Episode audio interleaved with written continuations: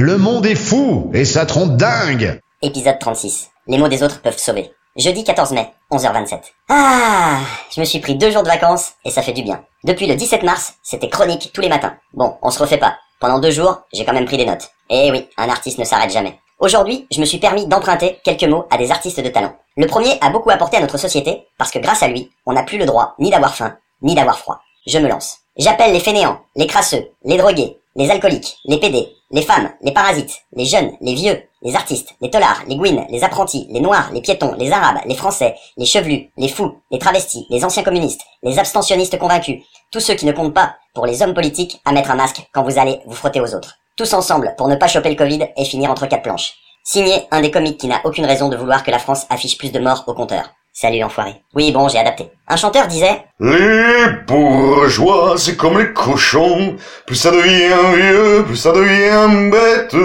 Les bourgeois, c'est comme les cochons.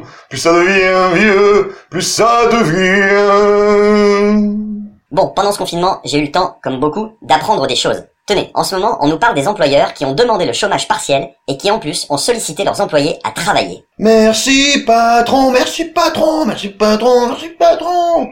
Quel plaisir de travailler pour vous, on est heureux comme des fous. Et il finissait en chantant Ce que vous faites ici-bas, un jour, Dieu vous le rendra. Oui bon, ceux qui chantent, c'est des charlots. Déjà, on dit ce sont et non pas c'est. Ah, le travail, qui, je ne cesserai de le rappeler, vient du latin tripalium et qui signifie instrument de torture. Aïe, ça pique Bon, il y en a pour qui c'est du kiff, attention. Je suis tombé sur un jeune qui fait de la musique et qui s'appelle Petit Biscuit. On peut imaginer qu'avec un nom comme ça, à part travailler chez lui, ça risquait d'être délicat. Eh bien non, lui, il cartonne dans le domaine musical et tenez-vous bien, Ouais, je me tiens bien, vas-y. ce petit biscuit touche entre 500 000 et 1 million d'euros par concert. Bon là, c'est un peu d'aide pour les concerts. Ah, ah, ah. Ferme ta gueule, t'es tout seul. Ah bon? Putain, j'aimerais pas payer le chômage partiel du petit biscuit. Eh, on parle des joueurs de foot?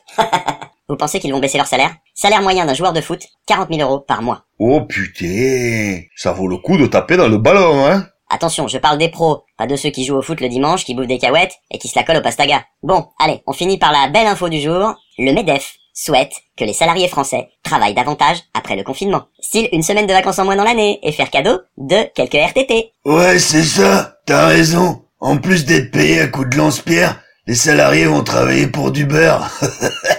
Eh, on sort d'une guerre, colonel, et y en a encore qui nous prennent pour des jambons.